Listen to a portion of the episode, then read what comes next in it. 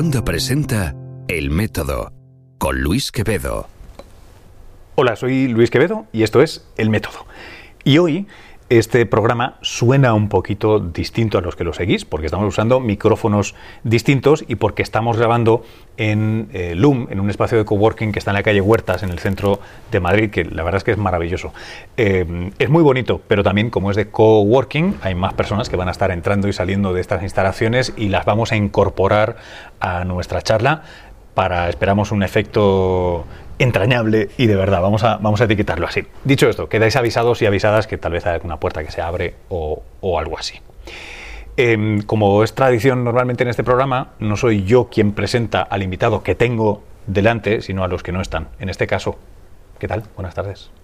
Hola Luis, soy Miguel Peláez. Miguel Peláez, ¿qué, haces por aquí? Pues ¿De qué vienes a hablar hoy? Pues vengo a hablar y vengo a representar toda esa gente que estará por aquí purulando. No, lo, digo de broma. Eh, soy el director eh, de Clubes de Ciencia España, un proyecto del cual me apetece hablarte y contártelo y a todos tus oyentes. Y eh, pues...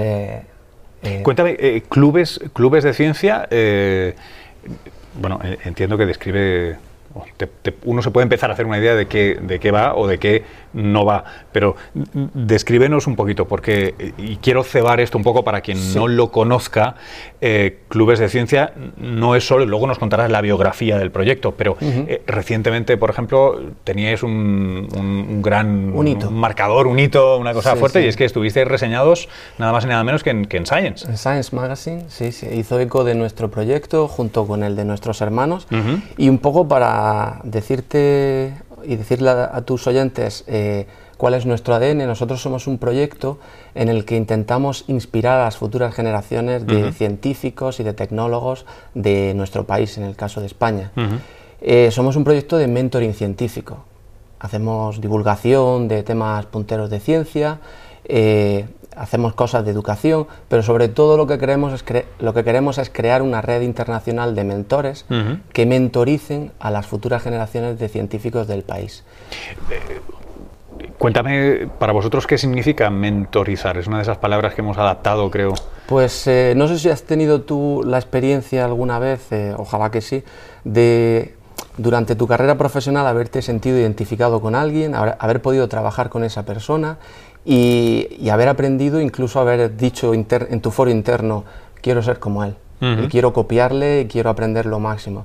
Pues un, un poquito lo que hacemos es acercar a gente eh, que son los mentores, que están trabajando en universidades prestigiosas tipo MIT, Harvard, las traemos a España. Durante cinco días eh, trabajan con estudiantes eh, entre 17 y 21 años españoles que están haciendo sus carreras de, su formación académica. Y eh, pues un poco lo que pretendemos es que aprendan lo que aprendan, independientemente de eso, generen ahí un contacto y generen un perfil en el que se quieren fijar y perseguir una carrera profesional siguiendo los pasos de esa persona que han conocido. Entonces, pues un poco intentamos fomentar que eso emerja, ese tipo de situaciones. Em, a ver si entiendo esto bien, porque eh, le veo por lo menos como tres ámbitos, ¿no? O sea, de un lado habrá intercambio de información, cosas que sepan estos mentores, estas mentoras que no se sepan aquí. Eh, de otro modo, esa parte de inspiración y luego la generación de las redes que son tan importantes. Em, eh, ¿Salís destacados en Science y habéis montado esto porque no existía? Porque de repente parece una cosa hasta cierto punto obvia, necesaria. Em, sí, Sí, sí, parece obvio y necesario. Eh, eh, es verdad que un poco la historia del proyecto, el proyecto nace en los pasillos de Harvard y MIT en el 2014, donde algunos estudiantes de doctorado latinoamericanos pues querían llevarse el espíritu que respiraban allí en esos, en esos pasillos a sus países. Crearon clubes de ciencia México. Y de ahí, Clubes de Ciencia México se replicó en Colombia, en Bolivia, en Perú, en Paraguay, en Brasil, como una epidemia. y eh, yo participé, en aquel momento trabajaba en el Georgia Tech, en el Instituto de Tecnología de Georgia de Atlanta, y eh, me invitaron como mentor a Colombia y luego a Bolivia también un par de veces estuve. Y bueno, pues desde el primer momento que conocí el proyecto me enamoré y me prometí que si algún día volvía a España, Lo ibas a hacer y hace aquí. un año y medio volví, pues lo iba a montar. Ajá. Y entonces pues lo monté. ¿Cómo, cómo es eh, ser mentor de un proyecto así? Es decir, ¿qué, qué es lo, ¿qué es lo que te enamoró? Además de las cosas que me puedas poner en, en- en un proyecto, en el application. Sí. ¿Qué, qué tiene para ti para que te enganche? Porque entiendo que es muchísimo trabajo. Sí, pero eh, lo que realmente es mucho trabajo. O sea, mm, cuando yo me he ido a trabajar al proyecto durante cinco días a Colombia o a Bolivia, he ido a gastos pagados, porque los mentores van a gastos pagados, pero eh, realmente estás currando 6-7 horas más luego todo el tiempo que has estado preparándote. Pero realmente es muy reconfortante porque eh, trabajas con gente que está interesada en aprender de ti. Y, y sobre todo en estos países de Latinoamérica, todos los estudiantes que tienes te ven como un futbolista de primera división. O sea, ellos pues, bueno, tendrán un interés en la ciencia y realmente vienes de Estados Unidos allí a enseñarles y ellos pues te ven con ese respeto. Luego cuando rompes un poco el hielo, pues empiezas a, a enseñar cosas de una manera mucho más suave e incluso aprender de ellos. Porque mm, yo mi experiencia es que he aprendido muchísimo eh, junto con ellos. Lo el ambiente es completamente distinto a, a cualquier ambiente educativo. Eh, o sea, son clases, yo las llamaría muy socráticas. Y, y también tienes el, el- el espacio para desarrollarte educativamente como a ti te dé la gana. Es decir, por ejemplo, yo cuando he sido mentor he inventado cosas para, para enseñar conceptos de, de física o de temas de deep learning, que es algo a lo que me dedico ahora, eh, completamente diferente. Y no hay ninguna presión en ese sentido, con lo cual hay mucha libertad. Em, cuéntame cómo funciona el, el proceso. Es decir, ahora nos circunscribimos a España por un momento. Em, ¿A qué tipo de chicas o chicos eh, tendrías en el, en el target?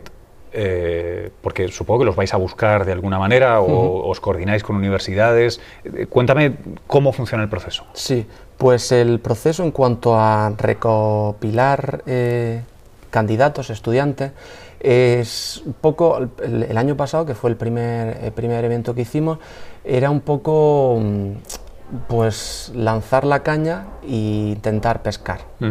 Y de hecho la técnica que yo utilizaba para poder pescar más, un poco, era eh, cada vez que recibía una aplicación, tenemos una plataforma donde los estudiantes se crean una cuenta, rellenan un formulario y a, y a partir de ahí ya nosotros evaluamos esa candidatura. Pues cada estudiante que me rellenaba, me rellenaba un formulario le enviaba un email y le decía, tu aplicación tiene muy buena pinta, invita a, su- a tus amigos Ajá. para generar un efecto cascada. ¿no? Y así conseguimos hasta cerca de 250 aplicaciones. Tenemos- Eso de estudiantes. De estudiantes. ¿no? Prospectivos mentís, ¿no? En este caso, Eh, españoles. Correcto, correcto, españoles, españoles. ¿Y entonces qué, qué- qué haces con, con todas esas Con aplicaciones? esas aplicaciones, esos eh, 250 aplicaciones, pues en el formulario yo no le pedí ni la nota que tenían, ni eh, la carrera que estudiaban, le consultaba cosas tipo cuáles son tus experiencias favoritas en el mundo de la educación, cuáles han sido tus experiencias en las que has sentido más fracaso generalizado, eh, qué tipo de fenómenos naturales, sociológicos, económicos te interesan, poco para que se explayasen y, y me, co- me compartiesen un poco quién son. Y a partir de ahí eh, los evaluamos de una manera un poco a ciegas, separando cada pregunta y dándosela a parte de mi equipo para que la evaluasen entre 0 y 1, luego agregábamos todo, toda esa información que se había que todo ese- todos esos scores se habían puesto sin saber eh, si era un chico, una chica, de dónde venía y tal. Eh, y de, en función de todos de los resultados, un, un poco que te valoraban el interés que teníamos en conocer a esa persona y que participase en el evento desde el punto de vista de que entraba en nuestra red y podía conocer a gente que traíamos de fuera, pues eh, los íbamos asignando a, a talleres. Entonces teníamos ocho talleres el año pasado, hubo 130 estudiantes y había unos 15 estudiantes por taller y eh, ¿Eso dónde? en Granada. En Granada. Nuestro piloto fue en Granada. bonito. Sí, hay dos versiones por las que lo hicimos allí. Ujú. Una, la primera, la, la- la real, hay una, una, versión real y otra, otra versión ficticia. La real es porque yo estudié allí la carrera de física y me doctoré, y entonces conocía muy bien el, el ambiente, ¿no? Y, y, la ficticia es porque, bueno, esto es un proyecto que viene de Latinoamérica, eh, nosotros llevamos allí eh, hace 500 años, aprox, eh, ciertas cosas y nos traemos un proyecto de mentoring científico a Granada, de vuelta. Qué bueno. Y entonces, eh, seminarios o talleres de 15 estudiantes hasta 150 estudiantes, em, ¿qué, sucedió el año pasado? Pues eh, sucedió, yo pienso que fue un éxito, pero no valorando los resultados en números, sino valorando las conversaciones que yo escuchaba de los estudiantes durante las comidas, eh, por los pasillos, y es que decían cosas del estilo de ojalá yo aprendiese en, clase de esta manera, eh, estoy aprendiendo cosas desde el día uno, ya sé hacer cosas, sé montar cosas completamente ajenas a mi, a mi formación académica, por ejemplo, chicos o chicas que estudiaban medicina estaban en un taller de Internet de las cosas y estaban aprendiendo cosas que no tienen nada que ver con su formación explícita académica, pero que le estaban gustando y que tenían conocimiento funcional. Eh, ese tipo de cosas a mí me, generan cierta alegría, porque le dejas un pozo de funcionalidad a esa persona en, un formato de conocimiento y en un formato de algo que lo van a poder utilizar o se van a enfrentar a un mundo en el que van a tener que tener herramientas tecnológicas, digitales, aunque sean de un ambiente, de un ambiente científico. Tuvimos talleres de neurociencia, Tuvimos talleres de gastronomía molecular, tuvimos talleres de comunicación científica, otro de emprendimiento en ciencia y en tecnología, de Internet de las Cosas, eh, de impresión 3D y eh, sensorización para, para, impresión de prótesis, eh, un taller de energías renovables y Big Data. Y, y, ya te digo que esto lo organizaban pues un chico de, que está terminando el postdoc en Harvard, un chico que ha, terminado recientemente el postdoc, el, el, doctorado en Harvard y está en, UCLA, eh, un chico que trabaja en el Media Lab del MIT, en, el proyecto de, de, la ópera del futuro. En fin, me traje gente de esa calaña. Y, esto, y esta es la parte... Eh, one to many, ¿no? De, uno a varios, o sea, con una audiencia de, en este caso, 15, como decías. Correcto. Eh, esta es una parte del, de los clubes de ciencias, entiendo bien. Luego hay un one to one, hay, un, hay una mentoría eh, algo más individualizada o algo así. Eh, eso, ese tipo de cosas es algo que van a ir, ¿cómo se dice? cristalizando de una manera mucho más sólida con el tiempo. Conforme avance. Lo que sí es verdad es que nosotros desde el minuto cero, desde que termina el evento, le decimos a los estudiantes no pierdas el contacto con, tu mentor o con cualquier otro de los mentores con los que has establecido interacción. Eh, de ahí que, han surgido, pues tenemos a dos estudiantes que han aplicado recientemente al programa de Stem Cells, de células madre, de Harvard, que es probablemente uno de los más prestigiosos del mundo. Tenemos, uno ya ha pasado el primer corte. Tenemos a a dos estudiantes que han montado startups a un nivel un poco una escala pequeña, pero eh, un poco orientados con la comunicación que han tenido con los eh, mentores. Tenemos a dos que han conseguido internships, una chica en Bolivia para hacer prácticas en el verano en una clínica psicológica, ella es de psicología, y a otro chico en un instituto de eh, neurociencia, creo que en Alicante, Hombre, eh, augusta institución. exacto. Y, luego tenemos a cuatro estudiantes que estaban participando, eh, venían de eh, Castilla y León y han conseguido, gracias a sus méritos obviamente, pero bueno, nosotros... Facilitados por vosotros. Claro, nosotros hemos ayudado un poco, han conseguido cuatro becas de la Fundación Dadoris. Ajá. Con lo cual, pues estamos contentos. No es algo en lo que podemos dedicar mucho tiempo porque estamos empezando y todavía queremos un poco formalizar cómo van a ser esos seguimientos. Pero eh, queremos casos de éxito y, creemos que ya de alguna manera eh, se están recogiendo algunas cositas. Eh, ¿Por qué os destaca Science? ¿Qué habéis hecho? Pues. Me has dicho lo que habéis hecho, pero ¿por qué? Porque hay muchos proyectos. Exactamente, exactamente. Pues Science nos eh, cita, el título es eh, Empowering Young I- Innovators. Empoderando a jóvenes innovadores Exacto. o innovadoras. Exacto. y, y bueno, yo creo que el proyecto ya ha adquirido una dimensión, sobre todo en Latinoamérica. Nosotros somos el primer país europeo que lo, que lo formaliza. Eh, sobre todo en Latinoamérica yo, yo pienso que es algo único en cada uno de los países que se desarrolla y, y tiene un gran impacto. En España hay muchísima, muchísimos proyectos no formales de ciencia o de tecnología y tampoco pre- pretendemos luchar contra nadie ni destacarnos con respecto a nadie. Tenemos No, no un- creo que te de sobras nadie. Así que no te preocupes. exactamente. De hecho, será nos- un buen problema a tener. Claro, claro. Nosotros, de hecho, estamos continuamente creando eh, conexiones con otros proyectos y, y un poco generar un ecosistema a nuestro alrededor Mm. eh, que busquemos lo mismo, ¿no? Ya. Y de hecho, bueno, la semana pasada estuvimos eh, reunidos con, con gente de proyectos bastante punteros Mm. eh, aquí en España eh, y vamos a montar algo grande. no, te, no te lo digo todavía. Pero igual hombre, ya estamos así. La de meses que me estuve callado con ciencia en el Parlamento, sabiéndolo y formando parte, y no lo pude decir. Hay que ver. Ya, ya. Pero bueno, eh, por otro orden de cosas, porque, en fin, y luego ha salido y tal. Pero te digo esto, pues lo tenía, lo tenía en la recámara, eh, porque esto lo digo yo, ¿eh? no, no estoy poniendo palabras en tu boca. Em, yo, soy un, yo soy un recién retornado también, como tú. Sí, sí, Eh, sí. llevo un añito y dos meses aquí también de las Américas, otro indiano.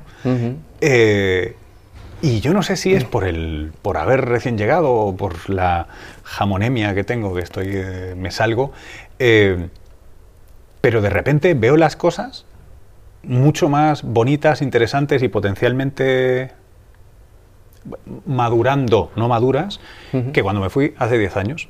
Eh, estáis vosotros con los clubes de ciencia, está lo de ciencia en el Parlamento.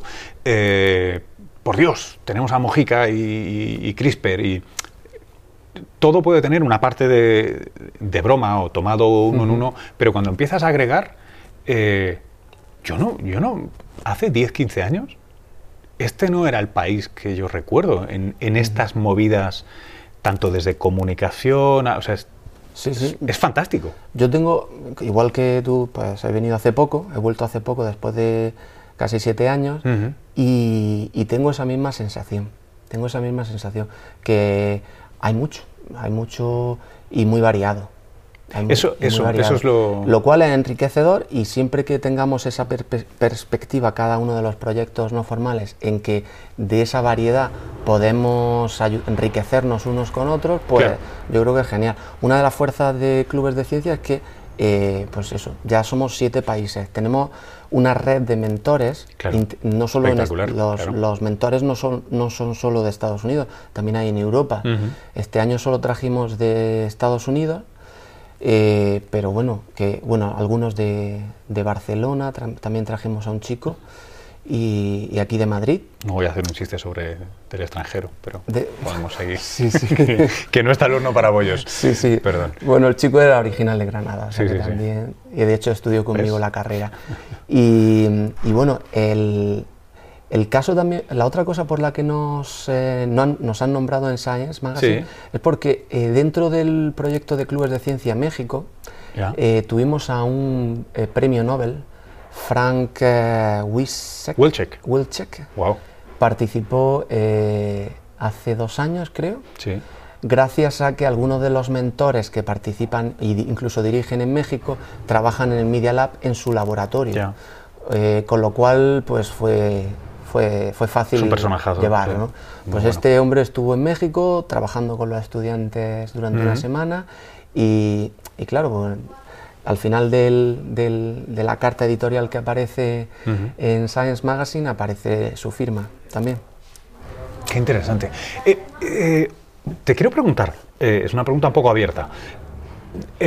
Excelencia, el concepto de, de excelencia y parcialmente lo meritocrático. Me hablas de países en América Latina y en España en este caso que tenemos una histórica distancia con esos términos, ¿no?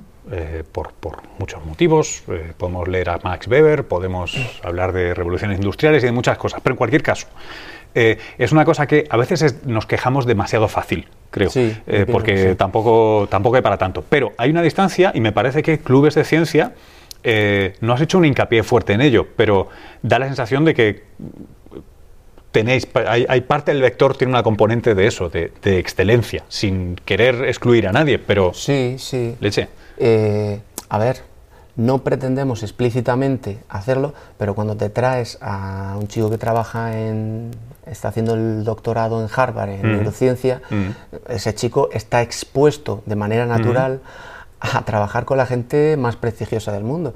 Y eso realmente, el modelo americano, que tú también lo sabes, de alguna manera esas universidades prestigiosas tienen a gente muy buena eh, enseñando a sus doctorandos, porque eh, sus doctorandos se vuelven muy buenos. Claro. O, se, o, mueren, mueren en el Sí, sí, hay, unas redes, es, muy interesante y mucha presión. Yo tengo siempre la, anécdota que me contaba mi, mi supervisor de, de postdoc en, Georgia Tech, que...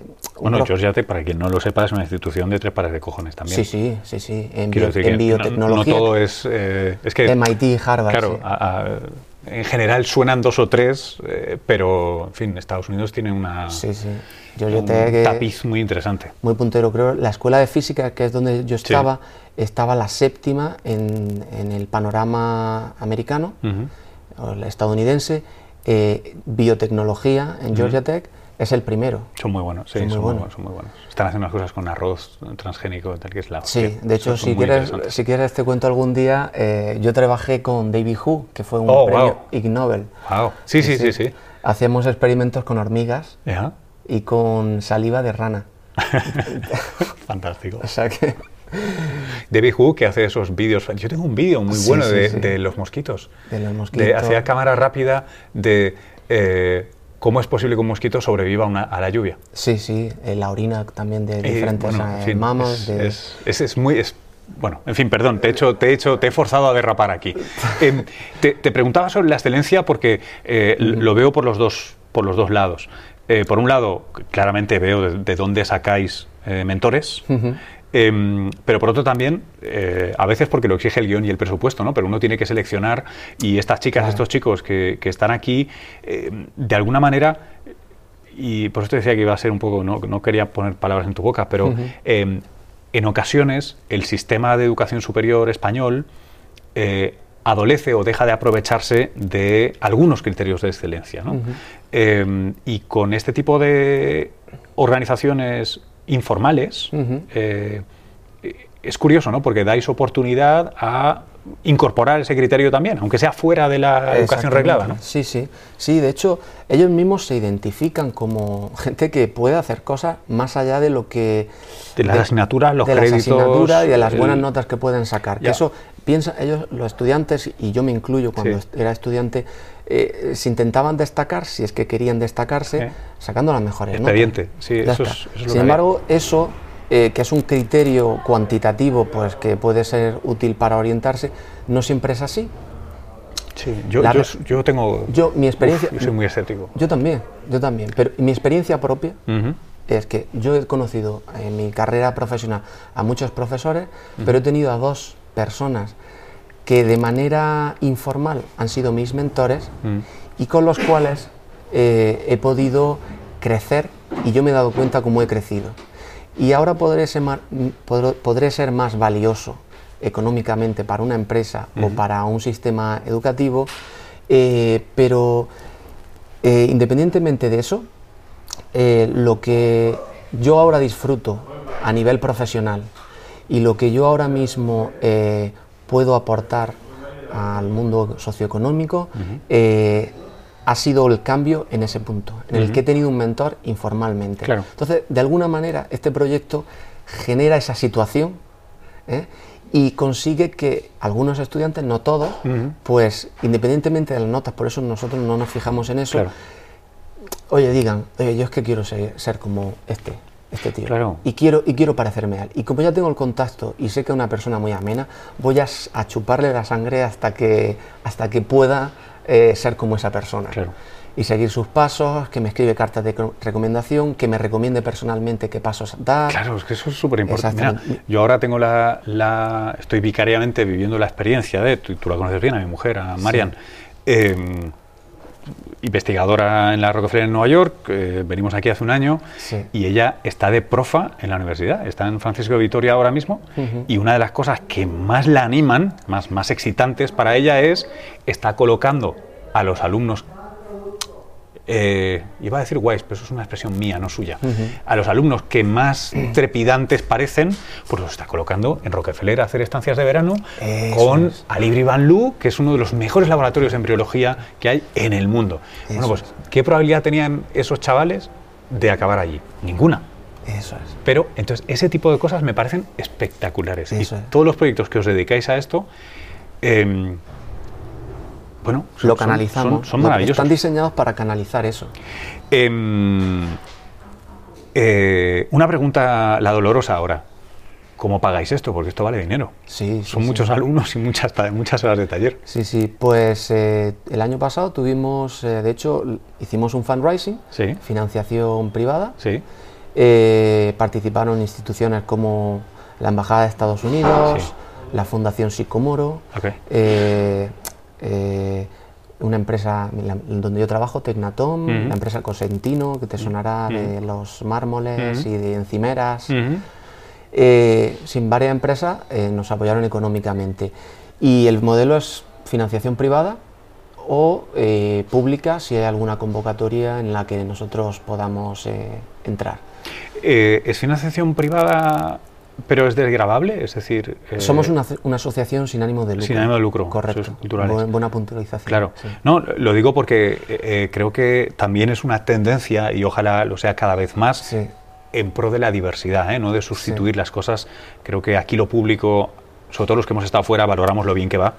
Es, es muy valioso lo público, pero también está bien eh, esa beneficencia o esa, esa- esos actos prosociales privados. Exactamente. Una de las cosas que yo identifico que esto tiene valor incluso para las empresas es que, y yo me, me vuelvo a poner yo como ejemplo, yo no sería esa persona que puedo dar un valor a una empresa ahora en temas de inteligencia artificial si yo no hubiese crecido a- a- al, al- al abrigo de estas personas. Entonces, estamos fomentando que los estudiantes, independientemente de las notas que saquen y al final de su carrera universitaria, hayan participado en el proyecto, hayan entrado en nuestra red, se hayan beneficiado de ello y hayan crecido más. ¿Para qué? Pues para que luego sea un valor económico mucho mayor para las empresas. Y todas las empresas que quieran un poco conocer eh, el proyecto un poco más en detalle y conocer a nuestros estudiantes que van un poco ya formándose y Ujú. creciendo un poco más eh, a nuestro abrigo, pues eh, están invitadas a contactarnos. ¿Dónde? Lo pondré en las notas, pero ¿dónde Sí. estáis?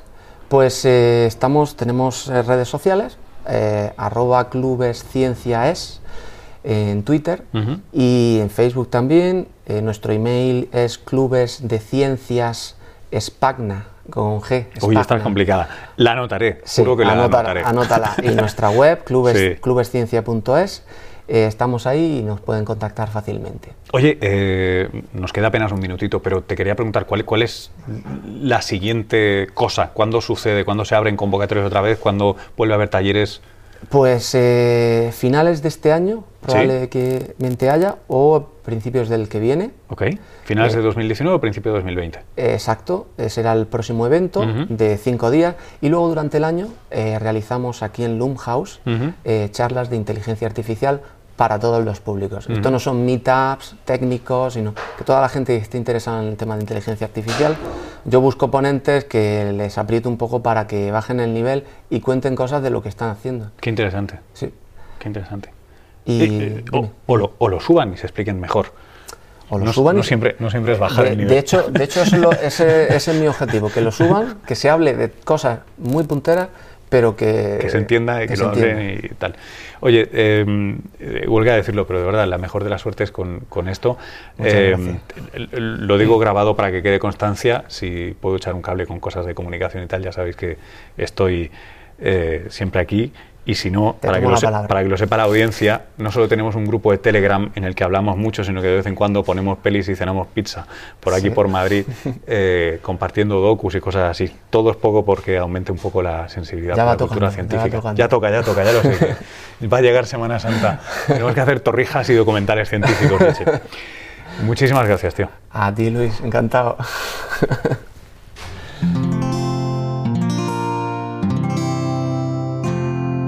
Wanda, la red de podcast independientes en español.